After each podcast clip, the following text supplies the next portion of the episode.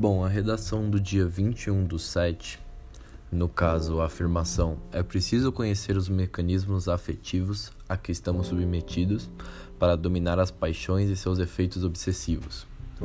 Bom, esse é um tema que eu tive até com uma facilidade para escrever, eu gostei bastante, na verdade.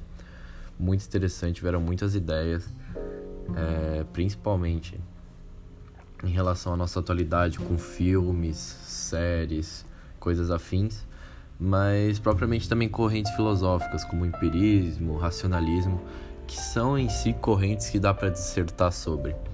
Então é um tema muito bom, muito pertinente na realidade que vivemos. Então, eu achei bem interessante o tema.